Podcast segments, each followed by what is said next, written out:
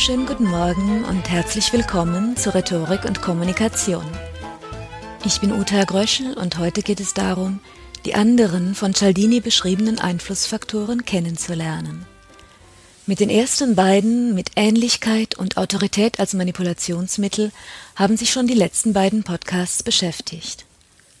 Heute geht es zum einen um die Konsequenz in Wort und Tat, wir haben das Bedürfnis, uns stimmig und widerspruchsfrei zu verhalten, und zum anderen geht es um den Gedanken der Gegenseitigkeit.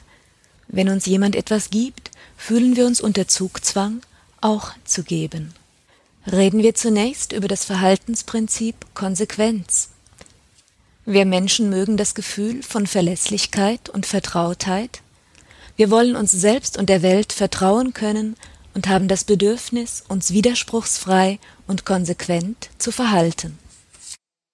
Wir bewundern die Ein Mann ein Wort Typen und rümpfen die zierlichen Näschen über die windigen heute Hü und morgen Hott Gesellen. Das Bedürfnis nach Konsequenz ist stark genug, dass skrupellose Manipulatoren es als Grundlage für Gehirnwäschen oder in politischen Umerziehungslagern nutzen. In der Kurzfassung funktioniert Gehirnwäsche nämlich so, dass ein Mensch gezwungen wird, immer wieder die Weltsicht seiner Gegner, also das genaue Gegenteil seiner eigenen Meinung, zu bestätigen.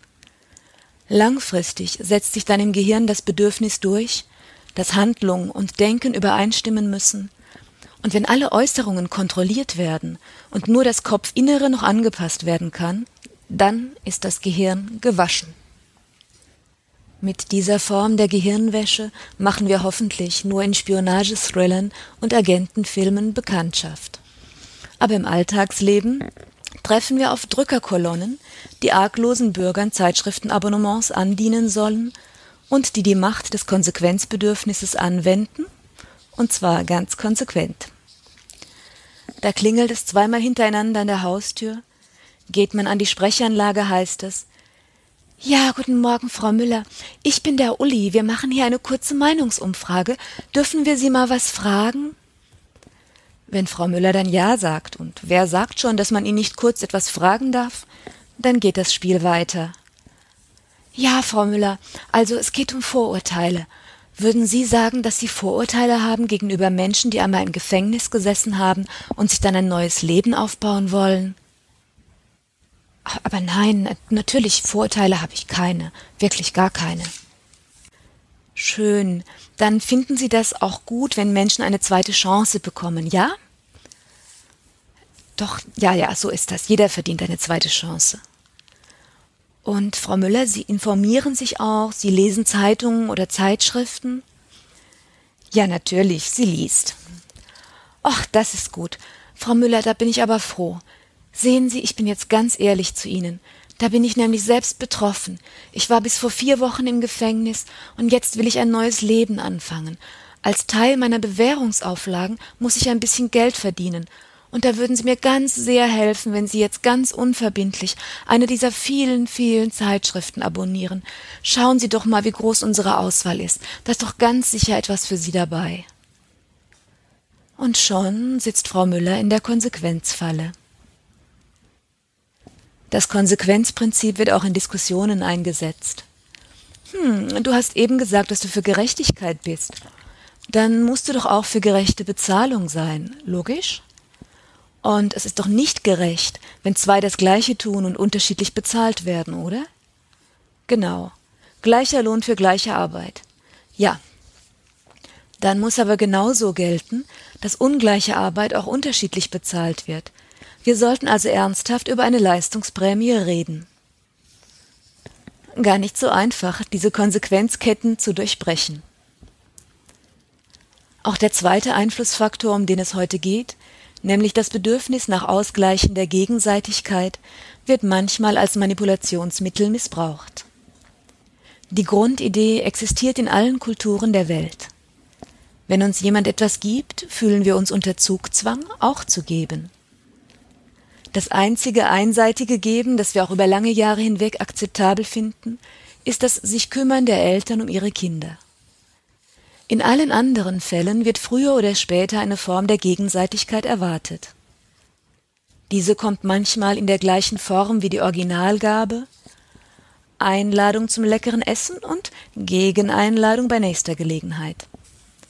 Manchmal signalisiert die Gegenseitigkeit vor allem den guten Willen, etwa ein Glas selbstgekochter Marmelade als Geste der Anerkennung, wenn die Mittel zur Paralleleinladung fehlen. Unvergessliche Beispiele gibt es aus der Welt der Mafia.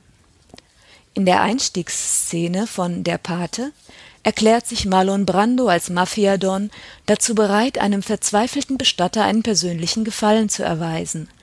Eine Bezahlung kommt nicht in Frage.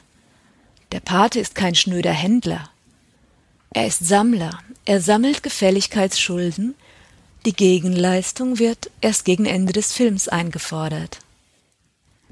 Wir alle wissen, wenn mir jemand etwas gibt, dann bin ich ihm etwas schuldig.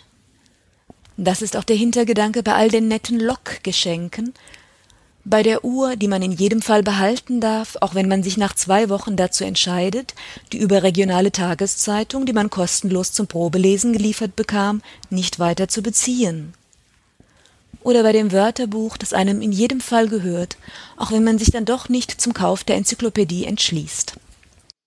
Diese Geschenke entspringen keinesfalls einer merkwürdigen Lust der Marketingabteilungen am Geldausgeben, sondern sie entspringen der genauen Kenntnis des Gegenseitigkeitsprinzips. Tatsächlich behalten deutlich mehr Menschen nach der Probezeit das Abonnement oder bestellen die Enzyklopädie, wenn diese sich mit einem Geschenk verknüpft bei ihnen eingeschlichen hatten. Eine besonders witzige Variante haben die Hare Krishna Jünger lange und erfolgreich angewendet. Sie sprachen auf Flughäfen Passanten an und reichten ihnen eine Rose und sprachen wir glauben an das Gute im Menschen. Als Zeichen unserer Freundschaft und Liebe schenken wir Ihnen diese Rose. Sie gehört Ihnen. Haben Sie viel Freude damit. Die verblüfften Passanten nahmen in der Regel die Rose an, denn eine Blume geschenkt zu bekommen ist ein durchaus gängiges Symbol der Sympathie, das ganz gewiss keinen Fluchtreflex auslöst. Ja, ähm, also vielen Dank, sehr nett von Ihnen. Ist das eine Aktion oder so? Wir möchten nur etwas Liebe verbreiten und deshalb Menschen beschenken. Wenn Sie jetzt natürlich Lust haben, unsere Botschaft mit einer kleinen Spende zu unterstützen, dann freuen wir uns auch sehr. Das muss aber nicht sein. Es geht um Menschenliebe. Die Passanten spenden in den meisten Fällen, und zwar Beträge, die weit über dem üblichen Marktpreis für eine Rose liegen. Sie spenden auch dann, wenn Sie mit der Blume gar nichts anfangen können und sie im nächsten Papierkorb wieder abladen. Cialdini berichtet, dass die Blumenverteiler sogar damit rechnen und regelmäßig die Blumen wieder aus den Papierkörben auflesen. Auch in Diskussionen wirkt das Prinzip der Gegenseitigkeit. Es gibt kaum einen besseren Weg, Verbündete zu gewinnen, als gezielt andere Diskussionsteilnehmer in allen Aussagen zu unterstützen, die einigermaßen zur eigenen Position passen. Gerade in beruflichen Situationen, in denen man immer wieder mit denselben Menschen in Besprechungen sitzt, kann sich das gezielte Unterstützen langfristig wunderbar auszahlen. Allzu viele Menschen verpassen diese Möglichkeiten, weil sie einfach nichts sagen, wenn sie einverstanden sind, denn dann ist es ja schon gesagt, und wenn sie den Mund vor allem dann aufmachen, wenn etwas ihren Widerspruch erregt. Da geht es den inhaltlichen Positionen auch nicht besser als dem allgemeinen Prinzip von Lob und Tadel. Man erntet das, was man sät. Das sollten sich alle diejenigen nochmal durch den Kopf gehen lassen, die nach der Devise leben, nicht gemeckert ist genug gelobt. Soweit zu Konsequenz und Gegenseitigkeit. Um die letzten beiden Verhaltensauslöser Masse und Knappheit geht es dann im nächsten Podcast. In diesem Sinne, auf Wiederhören, alles Gute und eine schöne Woche.